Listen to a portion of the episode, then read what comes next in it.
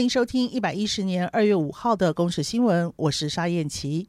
外交部昨天才宣布与盖亚纳达成共识，决定在当地设立台湾办公室，办公室也已经在十五号展开初期的运作。美国国务院与 AIT 都发出声明表示肯定。不过，短短不到一天，盖亚纳外交部发声明表示，盖亚纳政府并没有和台湾建立任何的外交关系。由于所签署的协议沟通不良，这项协议即日起终止，并将继续遵守一个中国政策。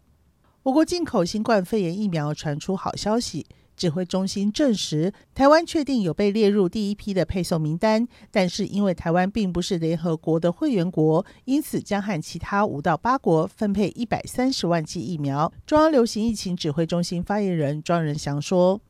有一百三十万剂的 A D 的疫苗，那这个其实就包括我国跟其他非联合联合国会会员的获配的一个数量。那世界卫生组织在核准。”这个 A D 疫苗的紧急使用授权后，它将会陆续通知各国实际获配的数量跟配送的时程。指挥官陈时中也表示，有希望在今年六月开始施打疫苗。如果施打率达到六成，将启动入境普筛、缩短检疫天数等等边境管制松绑措施。行政院宣布，零到六岁育儿津贴从今年八月开始，由现行的两千五百元调升到三千五百元，明年八月再调高到五千元。行政院秘书长李孟燕说：“今天要跟国人同胞报告好消息，现在领育儿津贴，津贴是两千五百元，那在今年的八月就会到三千五百元，明年的八月就可以调高到五千元。”此外，生第二胎加码一千块，第三胎再加码一千元，希望抢救低生育率，解救少子化危机。台铁和高铁的春节防疫措施，让不少人决定开车返乡。学者提醒，疫情已经让许多民众决定自己开车，再加上双铁售票改变，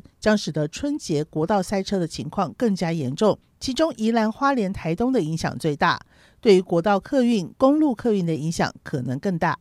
因为新冠肺炎疫情影响，本届欧洲网球公开赛先顺延到二月八号开打，结果又发生了选手下榻饭店有工作人员确诊，导致选手、教练和其他人员大约有六百人必须再度被隔离和检验。而台湾选手卢彦勋稍早已经取得检验报告，呈现阴性反应，因此今天可以恢复正常练习。军火商汪传普中介台湾和法国间将近三十亿美元的拉法叶舰采购案，违法收取将近九亿六千万美金的巨额回扣。瑞士同意归还两亿六千万美元，相当于台币七十四亿。至于其他还没有归还的款项，瑞士司法部认为没有办法证明与贪污有关，因此会予以解冻。以上由公视新闻制作，谢谢您的收听。